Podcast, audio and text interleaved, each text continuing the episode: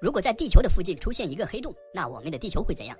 最近，欧洲南方天文台的科学家发现了迄今为止距离地球最近的一个恒星级黑洞，它所处的位置，我们甚至不借助任何望远镜，仅凭肉眼都能看见。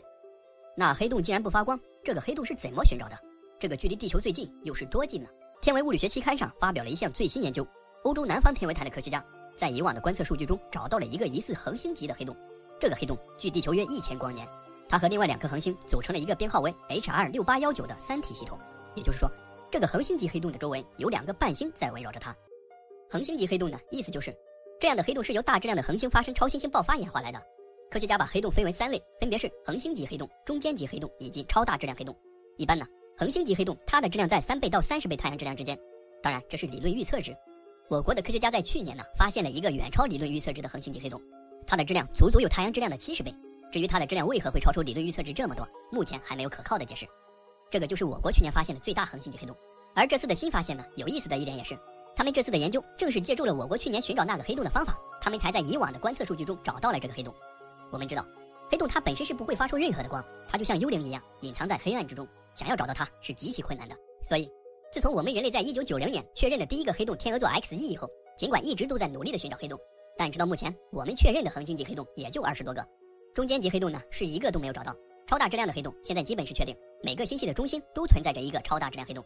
这就是我们目前寻找的黑洞。而目前我们寻找黑洞的方法也就两种，一个就是探测 X 射线来寻找黑洞，一个就是利用引力效应来寻找黑洞。这次的发现呢，研究人员是根据其伴星的运动轨迹来推测的，也就是利用引力效应来寻找。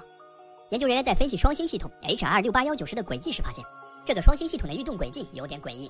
它们好像在围绕着一个看不见的天体在旋转。这个双星系统貌似是一个三体系统。最后，研究人员根据恒星的光谱曲线确定了，其中一个恒星是以四十天为一个周期，绕着那个看不见的天体在旋转，并且根据计算得知，这个看不见天体的质量为太阳的四点二倍，在距离地球一千多光年，质量为太阳的四倍之多，又无法看见。于是，该研究小组推断，这个看不见的天体可能是一个恒星级的黑洞，并且该研究团队还认为，这个黑洞应该是诞生于数千万年前的超新星爆发。但奇怪的却是，若这个黑洞的前身的确是这个三星系统中的恒星发生了超新星爆发。可它为何没有把另外两颗恒星炸出去？也或许是这两颗恒星本是流浪的恒星，在经过这个黑洞时被黑洞的引力捕获而来。这就要看以后的研究能不能解开这个谜题了。总之呢，若是这个黑洞被证实，那么它也将成为人类迄今发现距离地球最近的黑洞。